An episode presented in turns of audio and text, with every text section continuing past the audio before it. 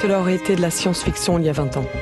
Et maintenant, on y est. En essayant de nous améliorer, allons-nous faire de nous des monstres La question c'est avons-nous laissé trop de notre pouvoir aux machines Est-ce que vous êtes classé dans la catégorie humain Euh, négatif.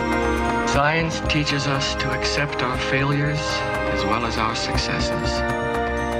Alors on s'imagine qu'en s'enfuyant vers l'avenir, ça ira mieux. Les virus ne sont pas que des ennemis. L'intelligence artificielle n'a pas de sens.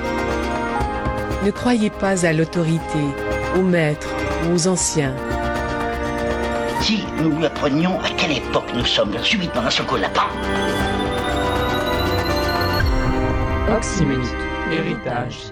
Bientôt, sur l'inaudible.com.